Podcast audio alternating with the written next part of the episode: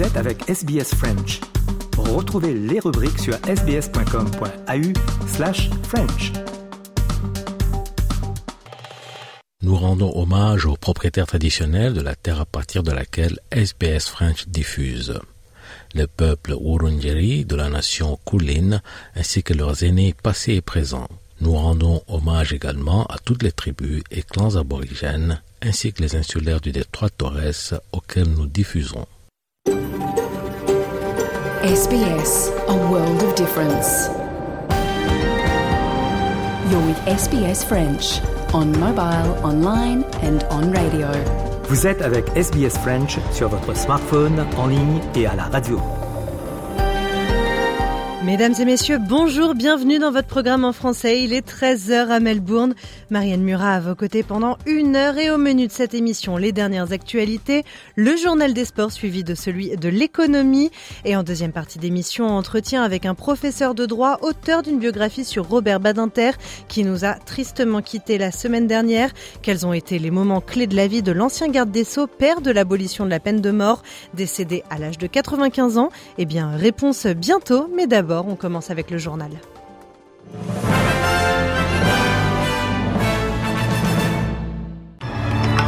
À la une de ce jeudi 15 février 2024, les fiançailles d'Anthony Albanese annoncées sur les réseaux sociaux hier soir. Le Premier ministre australien a profité de la Saint-Valentin pour demander sa compagne en mariage. En France, les hommages à Robert Badinter hier à Paris ont été l'occasion pour Emmanuel Macron de proposer son entrée au Panthéon. Drame à Kansas City où une fusillade a fait un mort et des dizaines de blessés lors de la parade du Super Bowl. Et les résultats des premiers matchs allés des huitièmes de finale de la Ligue des Champions c'est dans le journal des sports.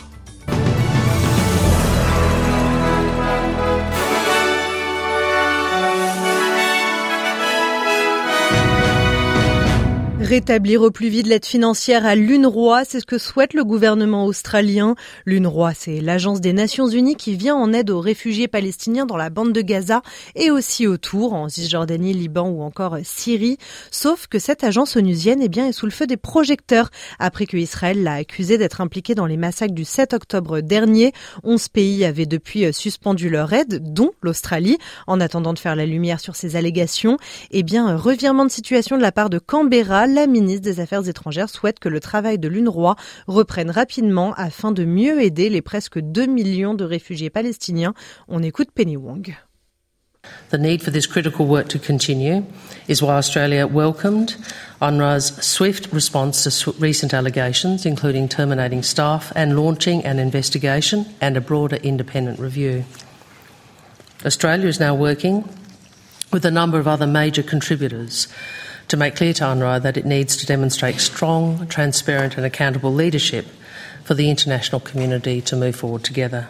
Voilà, Penny Wong, la ministre des Affaires étrangères euh, australienne. Australie toujours, et il a été décidé qu'aucune sanction pénale ne s'appliquerait finalement aux employeurs qui ne respecteraient pas les nouvelles lois accordant aux salariés un droit à la déconnexion.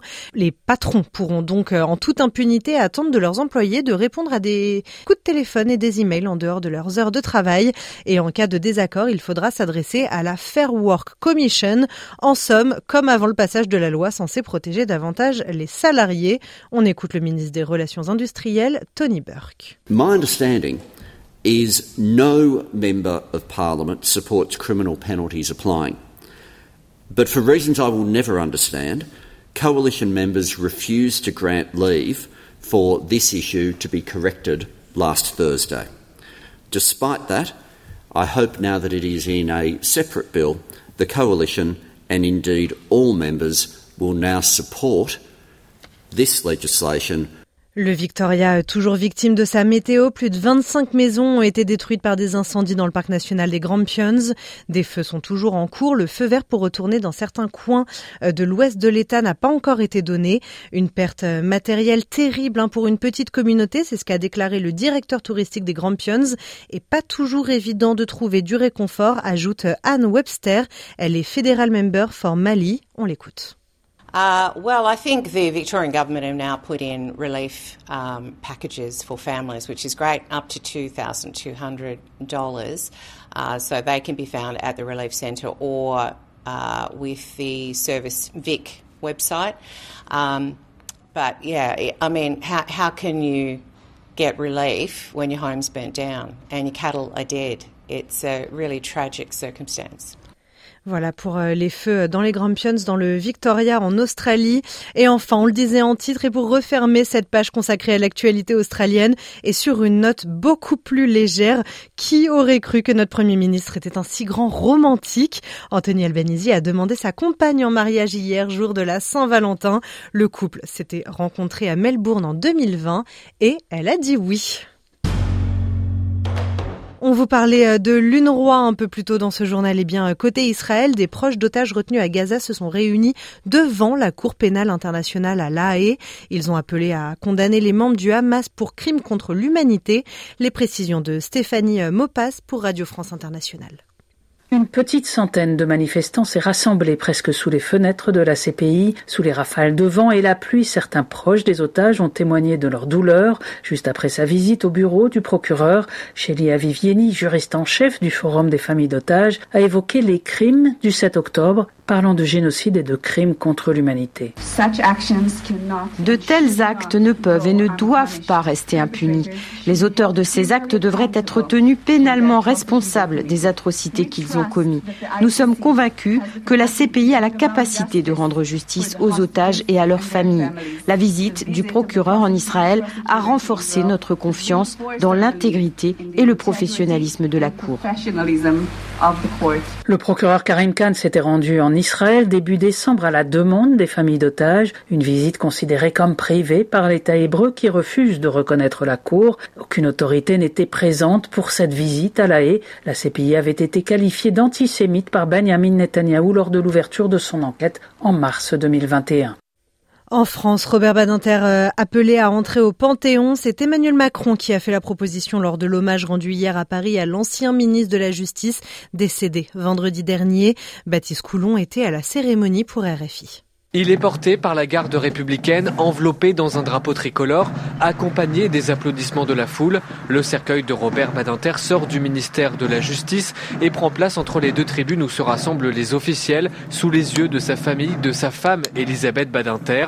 Emmanuel Macron prononce l'éloge funèbre et raconte Robert Badinter, l'avocat et opposant farouche à la peine de mort, même en 1977 lorsqu'il doit défendre le criminel Patrick Henry. Si vous tuez Patrick Henry, lança-t-il au juré dont il cherchait le regard. Alors votre justice est injuste. Le combat contre la mort devint sa raison d'être. Après Patrick Henry, Robert Badinter sauva la tête de cinq autres condamnés. Robert Badinter, un héritage à protéger pour le chef de l'État qui ouvre la voie à son entrée au Panthéon. Alors s'ouvre le temps de la reconnaissance de la nation. Aussi votre nom devra s'inscrire aux côtés de ceux qui ont tant fait pour le progrès humain et pour la France et vous attendent au Panthéon. La cérémonie s'achève, sonnerie aux morts, marseillaise et le cercueil de Robert Badinter repart dans l'enceinte du ministère de la Justice, son ministère au début des années 80 définitivement marqué de son empreinte. Robert Badinter, euh, dont il sera question, on le rappelle, dans une longue interview avec l'un de ses biographes en deuxième partie d'émission. Des célébrations pour les vainqueurs du Super Bowl qui ont viré au drame. Une personne a été euh, tuée et des dizaines d'autres ont été blessés lors d'une fusillade à Kansas City où des dizaines de milliers de supporters étaient réunis pour célébrer le sacre des Chiefs en finale du championnat de football américain. Selon les autorités, deux personnes armées ont été interpellées. On écoute une témoin dans la foule. All of a sudden people started crushing forward. Everybody started running. There was screaming. We didn't know what was happening, but this day and age, when people run, you run. And so I put my arms around her and we tried to push through so people wouldn't run on top of us. And there was a woman crying, saying something about somebody had been shot. Um, of course, it's hard to know is it a singular incident or is there an active shooter? L'équipe des Chiefs de Kansas City dénonce un acte d'une violence inouïe. Sans transition, un point sur la météo de ce jeudi après-midi. Il fait 43 degrés à Perth, 28 à Adélaïde, 22 degrés à Melbourne, 24 à Hobart, 23 à Canberra. Des averses à Sydney comptées 25 degrés. Averses également à Brisbane, 31 degrés. Cairns, 31 degrés. Darwin, 32 degrés. Le rappel des titres, Anthony Albanese a demandé sa partenaire en mariage lors de la Saint-Valentin et elle a dit oui. Emmanuel Macron a proposé de faire entrer euh, Robert Badinter au Panthéon. Et enfin, une fusillade a fait un mort et des dizaines de blessés lors de la parade du Super Bowl à Kansas City.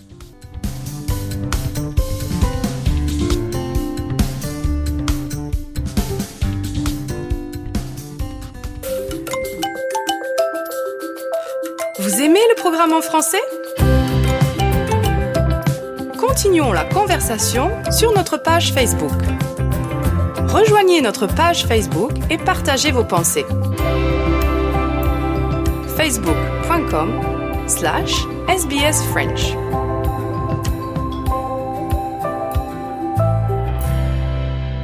C'est la fin de ce journal. Merci à tous de l'avoir suivi. Surtout, restez sur SBS French. Votre programme en français se poursuit avec le journal des sports.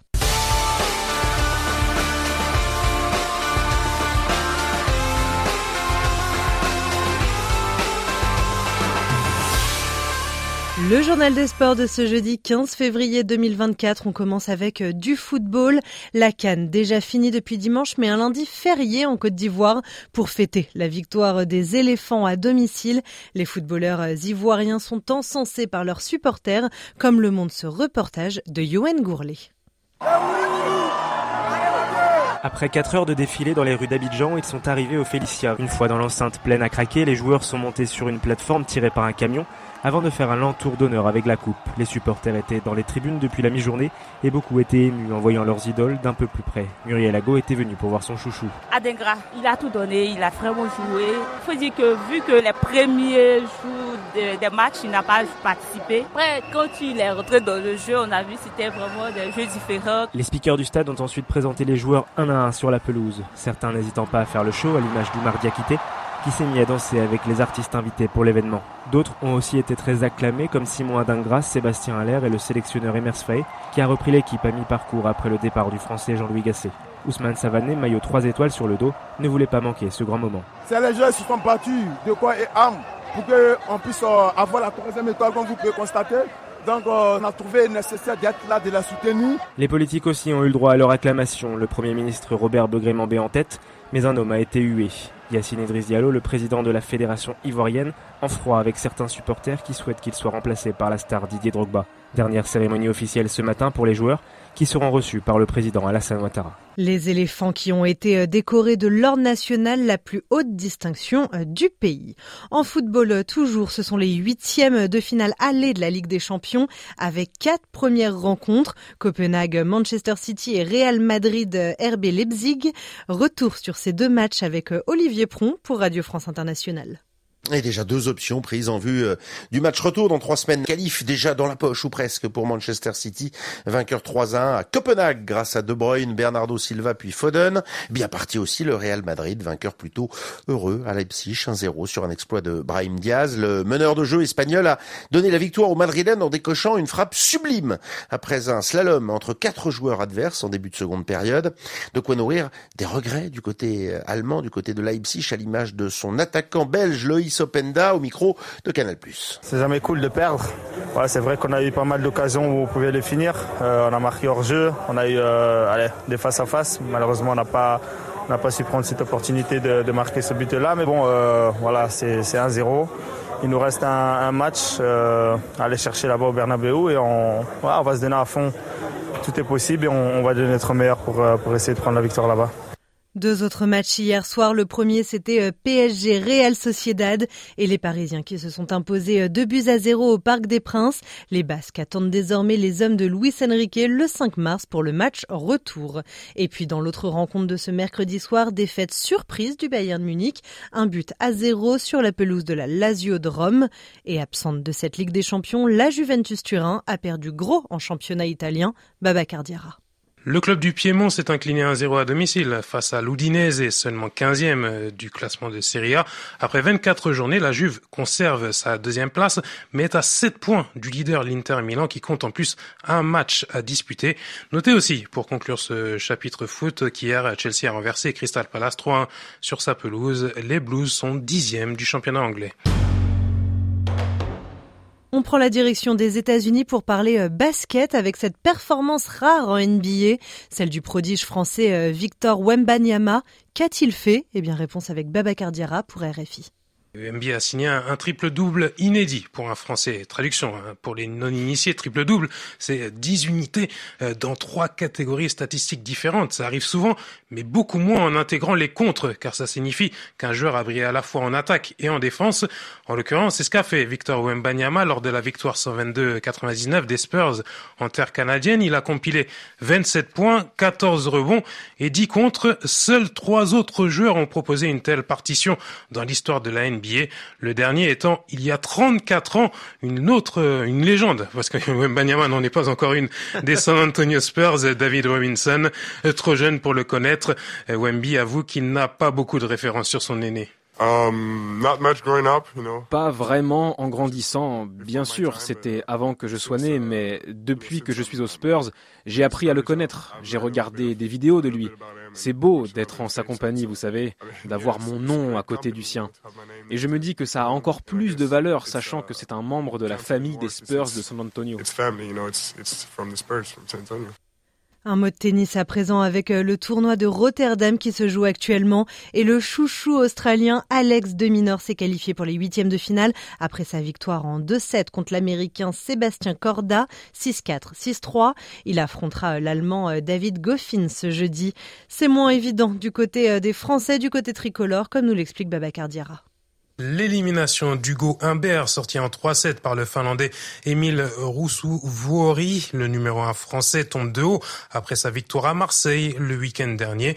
La bonne nouvelle est venue de la qualification de Gaël Monfils, passé en 2-7, 7-6, 7-6 face au Canadien Denis Chapovalov. En 16e, le vétéran de 37 ans affrontera le vainqueur du duel entre l'Italien Yannick Sinner, tout juste titré à l'Open d'Australie, et le local de l'étape, le Néerlandais Botic van de et les inquiétudes grandissent concernant le cas Rafael Nadal. L'Espagnol de 37 ans qui avait déjà déclaré forfait pour l'Open d'Australie ne jouera pas non plus l'Open du Qatar, annonce faite sur ses réseaux sociaux. Enfin, on termine avec un mot des Jeux Olympiques de Paris à moins de six mois de la cérémonie d'ouverture et les bouquinistes ont obtenu gain de cause. Emmanuel Macron a finalement renoncé au déplacement de ses petits commerces des quais de Seine. L'occasion de préciser aussi que l'équipe masculine de water polo s'est qualifiée pour les demi-finales des championnats du monde. La première fois de son histoire. Elle a battu la Hongrie, pourtant championne en titre, 11-10 à Doha.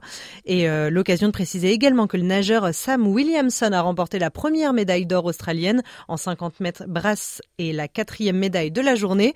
Après euh, l'argent au 800 mètres nage libre, le bronze au 200 mètres nage libre et l'argent au relais mixte 4 x 100 mètres, on écoute le nageur australien détenteur de l'or.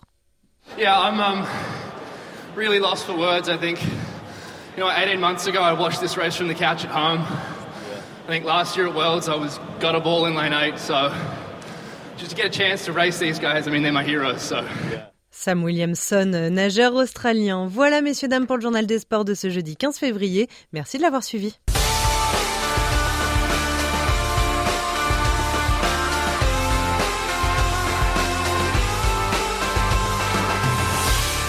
L'économie à présent et comme chaque jeudi, c'est Nicolas Perpich.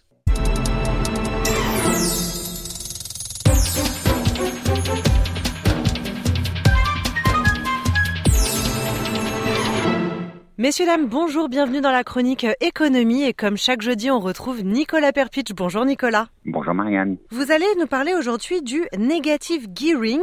Les Verts ont fait appel au gouvernement d'Anthony Albanese pour changer les lois autour des engrenages négatifs. Est-ce que vous pouvez tout simplement nous expliquer euh, de quoi il s'agit Nicolas? Oui, bien sûr. Donc le negative gearing ou les engrenages négatifs, c'est quelque chose qui existe ici en Australie depuis les années 90. Euh, C'était un des anciens premiers ministres, euh, Paul Keating, qui avait introduit ça, un, premier ministre travailliste. C'est un terme associé aux investissements immobiliers ici en Australie qui aide à économiser des impôts. Donc les gens qui investissent dans un appartement, une maison, en fait, ce qui se passe, c'est qu'ils payent moins d'impôts c'est quand les dépenses totales d'entretien d'une propriété dépassent le revenu total de cette propriété qui vient du, du loyer. Donc euh, ça, c'est, on dit que c'est euh, negative geared et donc les gens ils payent moins d'impôts L'idée, c'est que ça encourage les gens à investir euh, dans des appartements, dans des maisons. Il y a plus d'appartements ou de maisons disponibles euh, à louer pour les locataires, ce qui est important en ce moment quand on a, on a cette, cette crise d'immobilier un peu partout autour du pays. Ah oui, justement, c'est ça que je voulais vous demander. Est-ce que c'est suffisamment convaincant pour contrer euh, la crise du logement, la crise du coût de la vie, parce que surtout en ce moment avec les taux d'intérêt, c'est extrêmement difficile d'être propriétaire. Donc euh, est-ce que ces emboîtages négatifs, ça serait suffisant pour convaincre les gens quand même à continuer à investir? Eh bien, fait si longtemps que ça existe, c'est pas une solution en ce moment. Euh, mais ce que dit le gouvernement, c'est si on enlevait le negative gearing complètement, eh ben, euh, il y aurait beaucoup de moins, moins de gens qui investisseraient euh, dans les appartements ou, euh, ou dans les maisons. Donc, ils diseraient, ils disent que ça, c'est quelque chose qui va rendre la crise encore pire. Mais les, les verts, eux, ils disent que en fait c'est quelque chose qui bénéficie plus les gens qui sont déjà bien aisés, les gens qui sont déjà peut-être riches. et ils disent donc qu'ils seraient prêts à soutenir euh, la lég euh, de, de, des lois du gouvernement, proposées par le gouvernement, qui est fait pour euh, encourager la construction de plus de maisons et d'appartements, mais seulement si le gouvernement se met d'accord à réduire euh, les engrenages négatifs. Donc ça c'est important parce que le gouvernement a besoin des verts pour passer ces lois. Euh, c'est un programme qui s'appelle The Help to Buy, l'aide à acheter. C'est un programme où en fait le gouvernement aide avec le paiement de 40% euh, d'une maison ou d'un appart, appartement pour 10 000 personnes. Donc ça rend la tâche plus facile pour ces gens à acheter une maison si en fait le gouvernement paye presque la moitié. Et l'idée, c'est que personne pourrait racheter ces 40% euh, du gouvernement plus tard. Par contre, les Verts, eux, ils disent que ce programme, ils sont pas convaincus que ça va vraiment aider avec cette crise du logement en Australie, mais quand même, ils sont prêts à faire un deal seulement si le gouvernement, comme, comme j'avais dit, commence à couper un peu plus euh, le negative gearing. Alors, euh, c'est vraiment une bataille euh, politique autour de, de l'économie, autour d'une crise du logement, autour d'une euh, le coût de la vie, etc. Et le Premier ministre Anthony Albanese, il dit que ces, ces propos par les Verts sont euh, sont ridicules. Donc, ouais, ouais, plutôt un accueil euh, réticent et négatif. Ah, oui, oui, il veut pas faire ce que, ce que demande les Verts. Il, il va pas couper le negative gearing. Il dit que c'est juvenile, donc il dit que c'est puéril.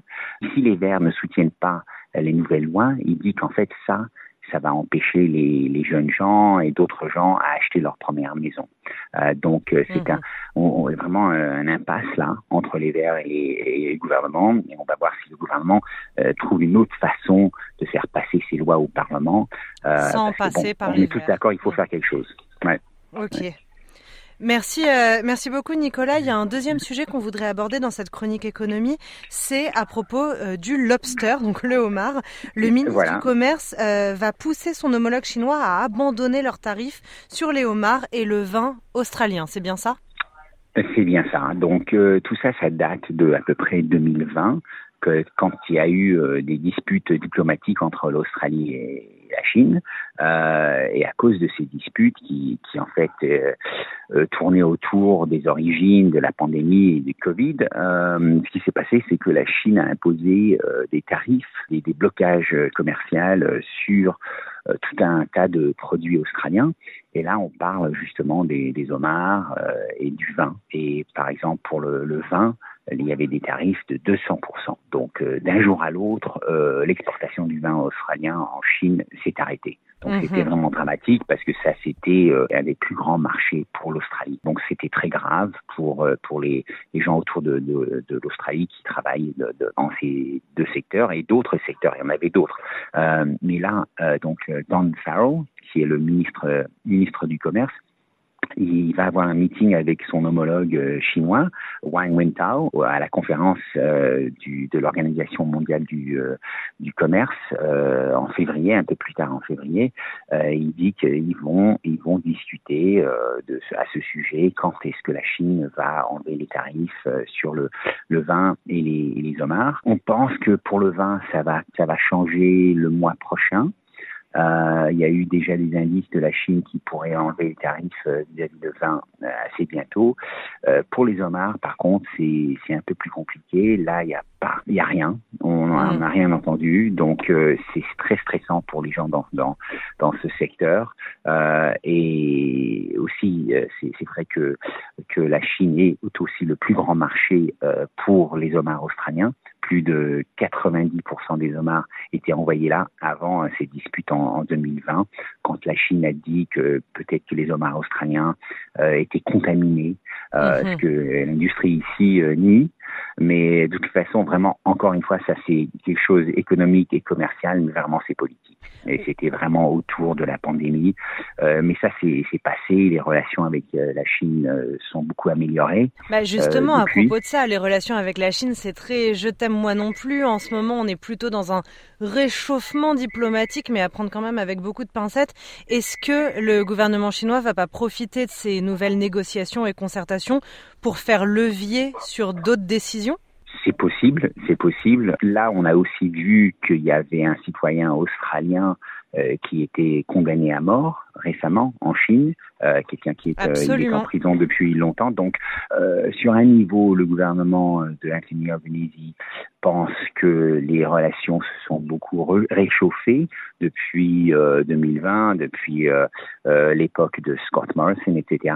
Mais en même temps, tout d'un coup, il y a cette peine de mort pour un citoyen australien.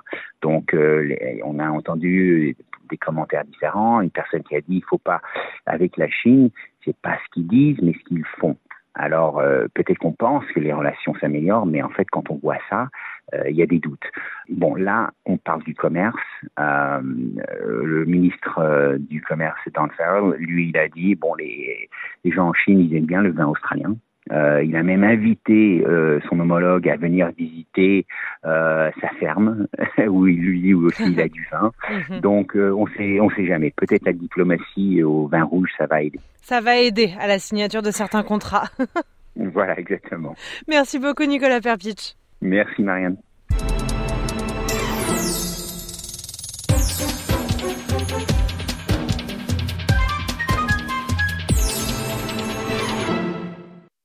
Les guerres qu'on s'est faites, des sont foi dans nos têtes par tous les temps, les vents, tous les cerfs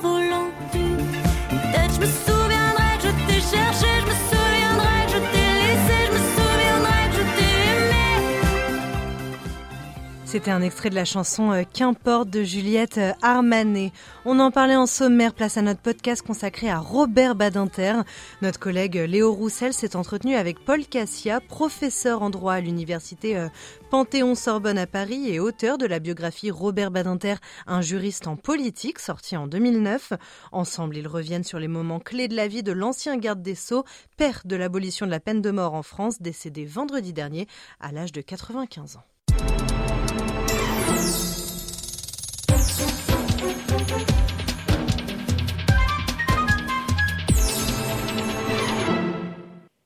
Mesdames et messieurs, bonjour et bienvenue sur SBS French. Aujourd'hui, je vous propose de revenir sur une information qui a largement marqué la fin de semaine passée en France. Robert Badinter, ancien ministre français de la Justice, connu pour son long combat contre la peine de mort, est décédé vendredi 9 février à l'âge de 95 ans. Je vous propose de revenir en deux parties sur cette personnalité incontournable de l'histoire de la Ve République.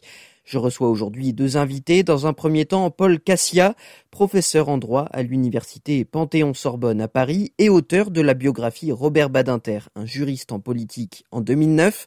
Nous reviendrons ensemble sur la vie de l'ancien garde des Sceaux. Puis dans une seconde partie de ce podcast, nous nous intéresserons à l'évolution de l'opinion publique en France au sujet de la peine de mort avec un spécialiste du sujet, Nicolas Pinard, historien et auteur de l'ouvrage Le châtiment suprême, l'application de la peine de mort en France 1906-1981. J'ai le plaisir d'être aujourd'hui en ligne avec euh, Paul Cassia, professeur en droit à l'université Panthéon-Sorbonne à Paris en France. Paul Cassia, bonjour et bienvenue sur SBS French. Bonjour Léo. Paul, vous êtes l'auteur d'un ouvrage sur la vie de Robert Badinter, Robert Badinter, un juriste en politique sorti en 2009. Pour commencer, comment évaluez-vous la vague d'hommages en France réservée à Robert Badinter après son décès vendredi dernier? Ben D'abord, je constate qu'elle est quasi unanime, à très très peu d'exceptions près. Tous ces hommages sont euh, laudateurs, qu'ils aillent euh, de l'extrême gauche euh, à l'extrême droite. Et puis aussi, ce qui me frappe, c'est que ces hommages sont nombreux, très très nombreux. Ils émanent de nos représentants et nos représentantes, mais aussi ils émanent de, personnes qui l'ont connu, ce qui est normal, mais aussi de citoyens et de citoyennes, ce qui est beaucoup plus touchant. Alors justement, vous parlez euh, d'unanimité, d'hommages rendus euh, aussi bien à droite qu'à gauche, de tous bords politiques et dans différentes franges de la société. Comment peut-on expliquer cette unanimité? Qu'est-ce qui, euh, chez lui, chez Robert Badinter, a marqué à ce point les Français?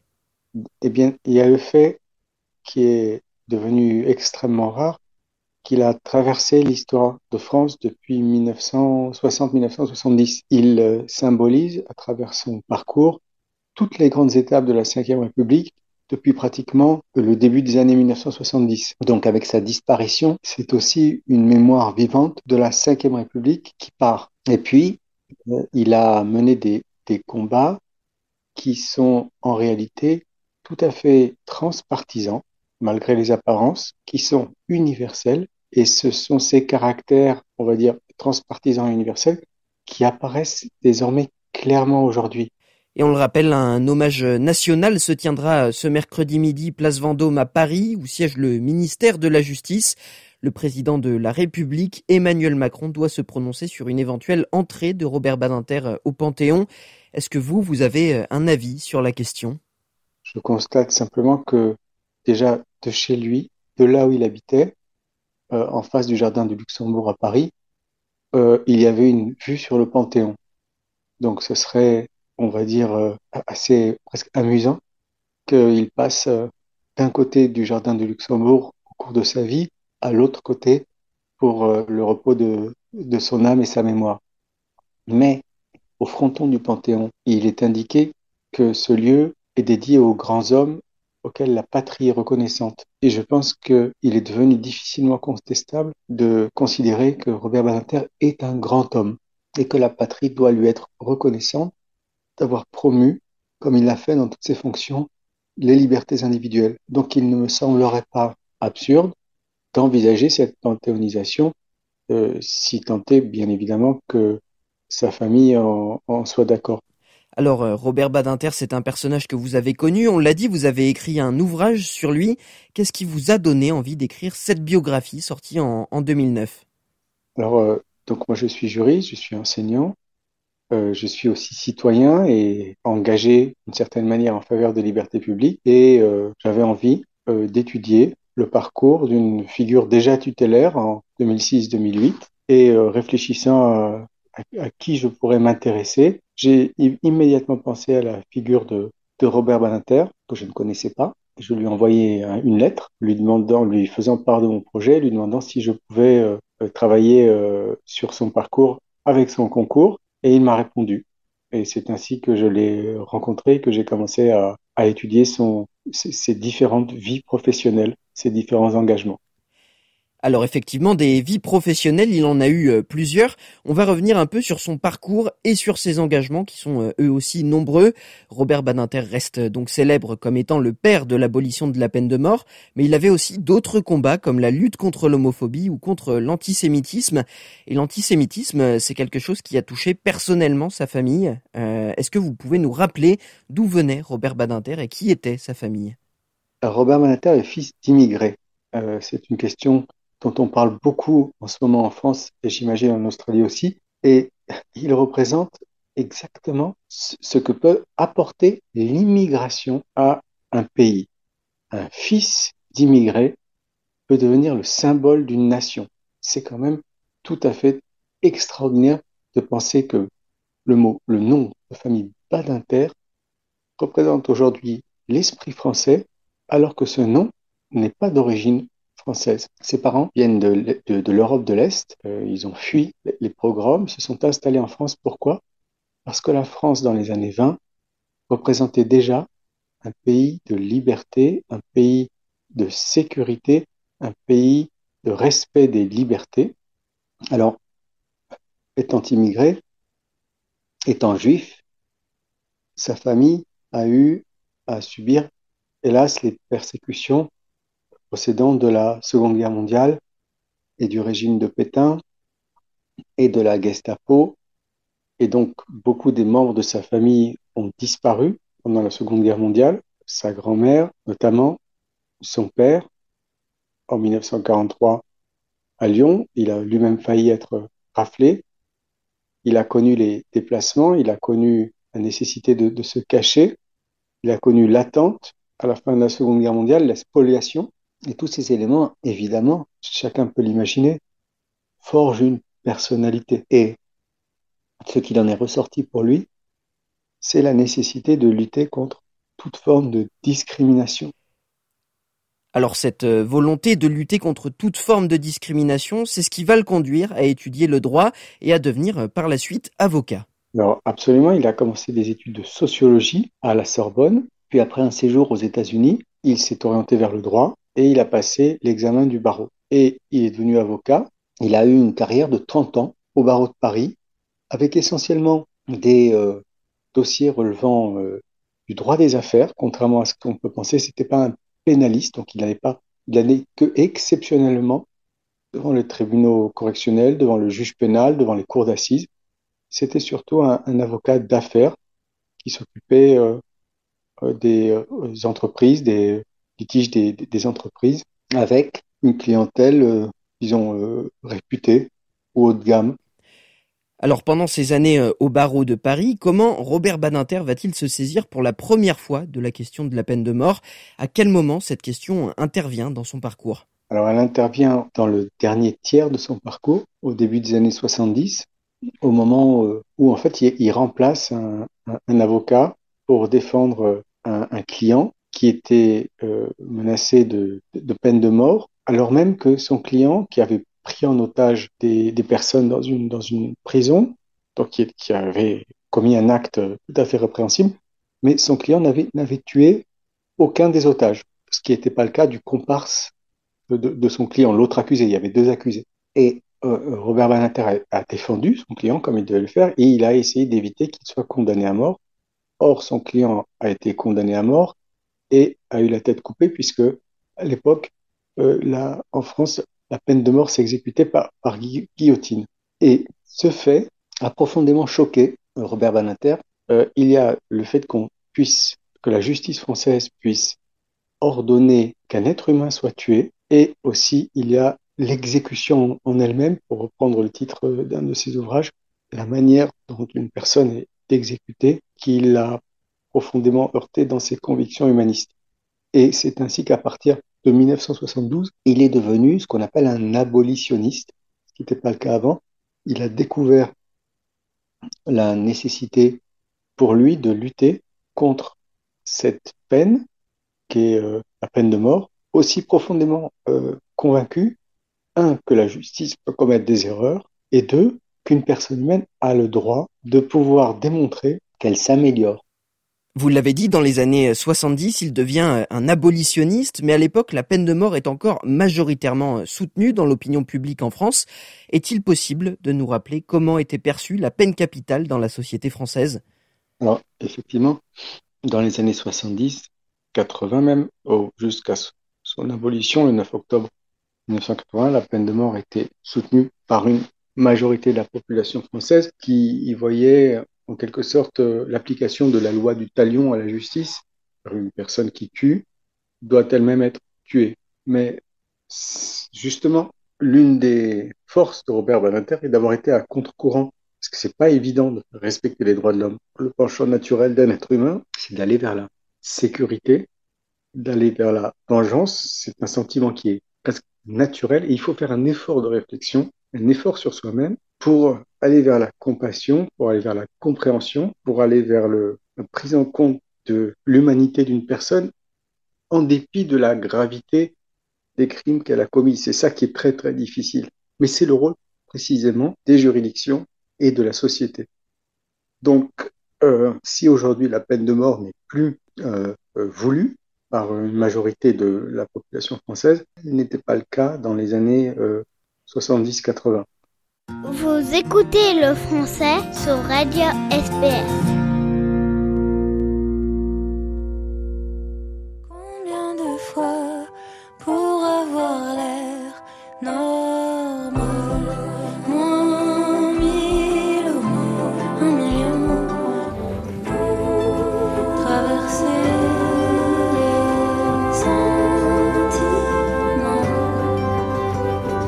La chanson euh, Un million de pommes. Suite et fin de l'interview par notre collègue Léo Roussel de Paul Cassia, professeur en droit à l'université Panthéon-Sorbonne à Paris et auteur de la biographie Robert Badinter, un juriste en politique, sorti euh, en 2009. Deuxième partie euh, de ce podcast en hommage à l'ancien garde des Sceaux. C'est parti. Votre communauté, vos conversations. SBS French.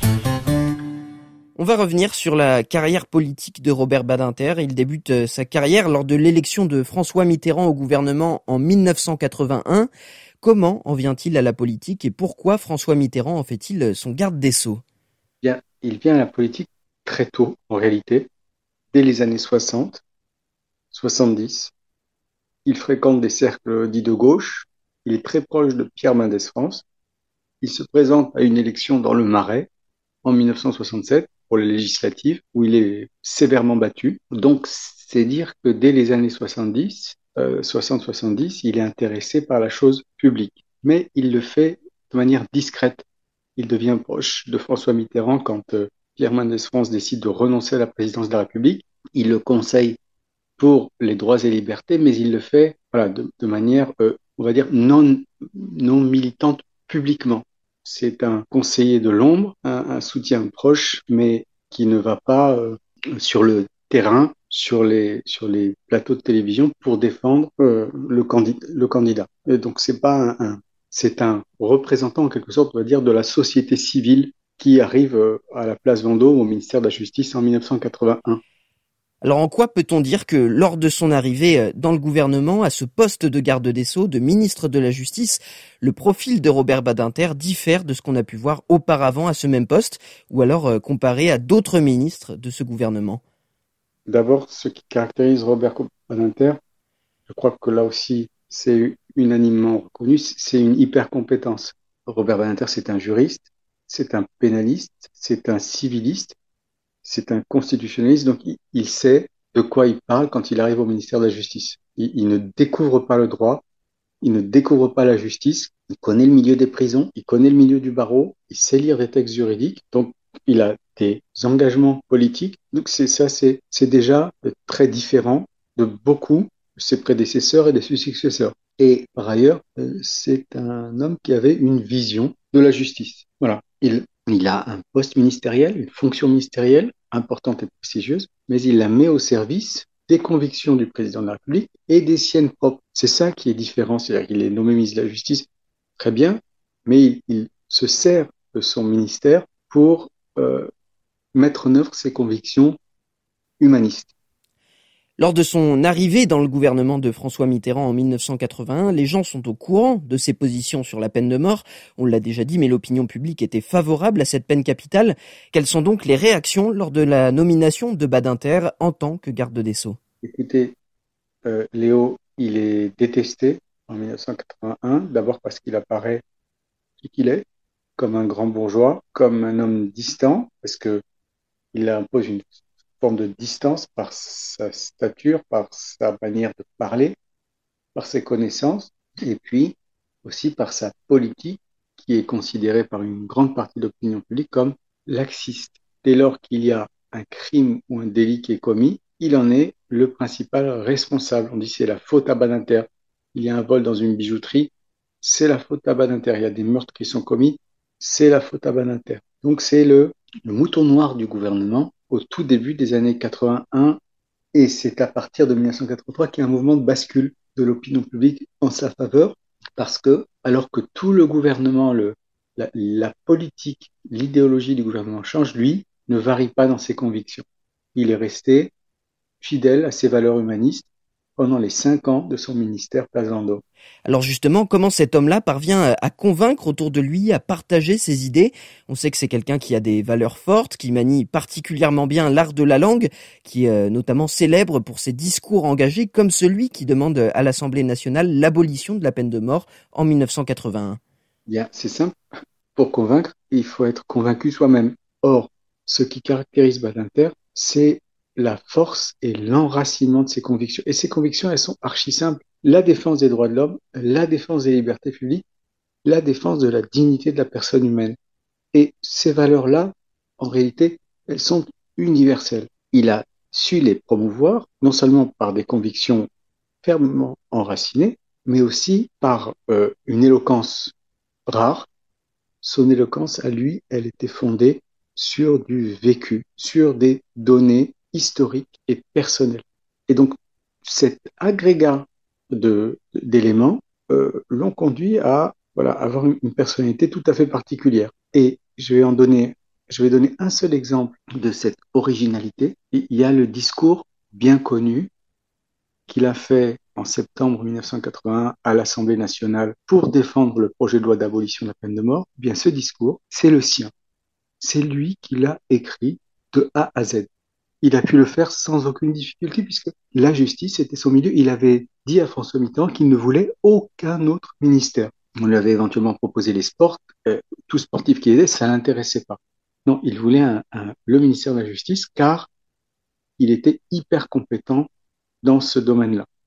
Cette compétence associée à son éloquence, associée à ses convictions, ont fait de lui un ministre de la Justice même un ministre tout court, très particulier dans l'histoire de la Ve République, et c'est ce qui ressort aujourd'hui. Après son mandat de garde des Sceaux, Badinter va rester dans la politique. Est-ce que vous pouvez nous résumer quelles sont ses différentes fonctions après son combat victorieux en faveur de l'abolition de la peine de mort en tant que ministre de la Justice? Quels sont les engagements qu'il va poursuivre? D'abord, il y a une période très importante de 1986 à 1995. Robert Badinter a été président du Conseil constitutionnel. C'est une fonction qui est décisive. Euh, le Conseil constitutionnel maintenant euh, est une institution bien connue. Elle contribue à l'équilibre des pouvoirs. Et euh, comme président du Conseil constitutionnel, Robert Badinter a essayé de moderniser l'institution. Il n'y est pas complètement parvenu, mais il a posé les jalons d'une modernisation, d'une juridictionnalisation de l'institution. Ensuite, il a été sénateur de 1995 à 2011, mais là, euh, son œuvre est, est moins, euh, disons, marquante pour la raison que, eh bien, au Sénat, il était dans l'opposition. Et être sénateur de gauche dans un Sénat euh, à droite, nécessairement, ne permet pas de contribuer de manière active au changement législatif.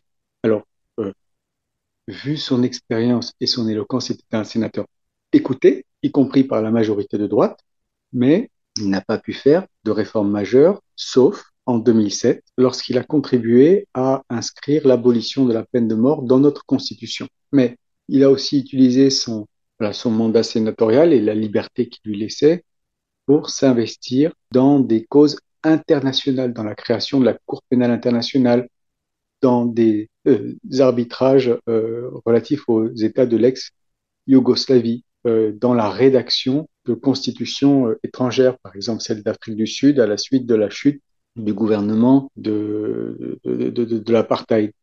Voilà, donc il a eu euh, pendant son mandat sénatorial une, activité internationale euh, très, très importante et par ailleurs, il a développé une facette euh, assez méconnue de sa personnalité qui consiste à rédiger, à écrire des pièces de théâtre, des livrets d'opéra, des ouvrages euh, de nature historique ou historico-politique. Donc il a une vie nouvelle, il a diversifié ses expériences, ses, ses, connaissances et euh, ses enseignements. Il a surtout été témoigné de sa propre expérience. Il, il, a rédigé des ouvrages, euh, un concernant sa, sa grand-mère, Idis, qui relate euh, une partie de l'histoire familiale, euh, des ouvrages aussi sur, le, sur la, la Seconde Guerre mondiale.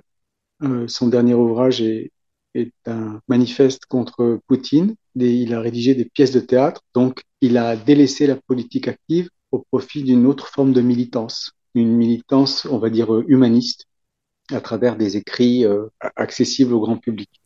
Alors on l'a dit, Robert Badinter, vous l'avez connu, vous l'avez même rencontré plusieurs fois pour l'écriture de votre livre. Vous avez même euh, encore échangé avec lui ces dernières années. Est-ce qu'il y a un point de sa vie peut-être moins connu sur lequel euh, vous souhaitiez revenir? Robert Badinter a été professeur des universités en droit de 1965 à 1994. Donc pendant près de 30 ans, Robert Badinter a été professeur d'université, essentiellement à l'université Paris 1 Panthéon-Sorbonne. C'est un élément de son parcours qui est pas très connu, mais qui est pour moi universitaire extrêmement important. Et il disait toujours que parmi ses métiers, celui qu'il avait préféré, c'était euh, celui d'universitaire. Il avait la passion d'enseigner, la passion de transmettre, transmettre euh, des connaissances théoriques, mais aussi transmettre son expérience pratique. Et cette passion, il l'a entretenue vraiment jusqu'à la fin de sa vie, quand il n'a plus pu faire de cours parce qu'il a été atteint par la limite d'âge, en 1994, il a continué à donner des conférences en France et à l'étranger. Il a refusé d'aller euh, en poste dans des universités américaines pour continuer cet enseignement sur le sol français et européen.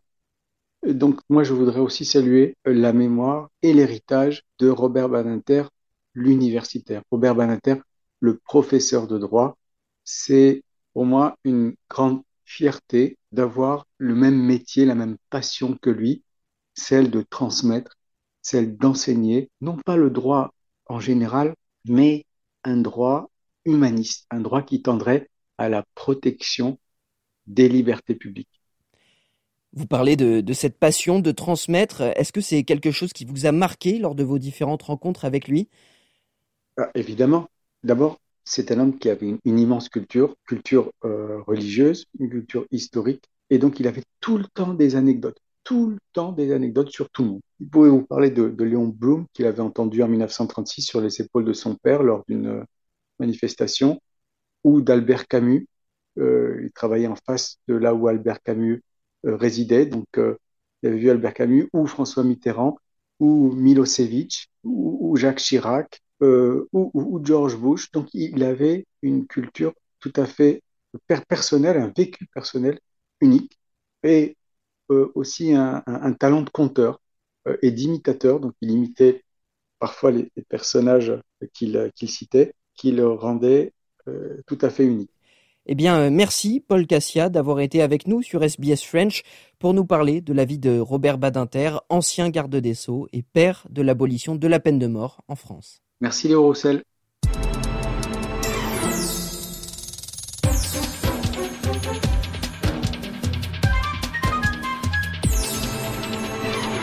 13h58 minutes sur SBS French, c'est l'heure du rappel des titres.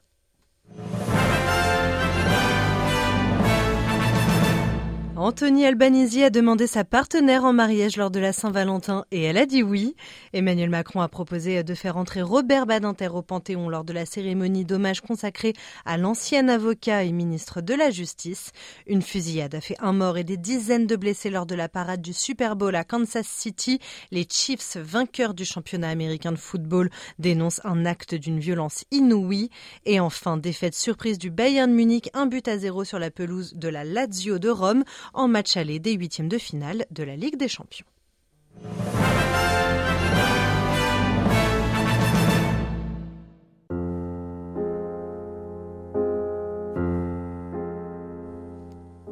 C'est la fin de cette émission. Merci beaucoup de l'avoir suivi. Toutes nos rubriques sont disponibles 24 heures sur 24 sur notre site internet sbs.com.au slash French, ainsi que sur les plateformes de podcast en suivant SBS en français.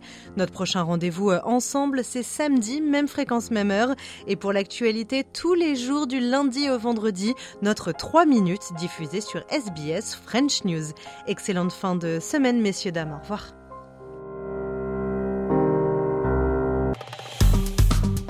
Aimez, partagez, commentez. Suivez-nous sur facebook.com slash sbsfrench.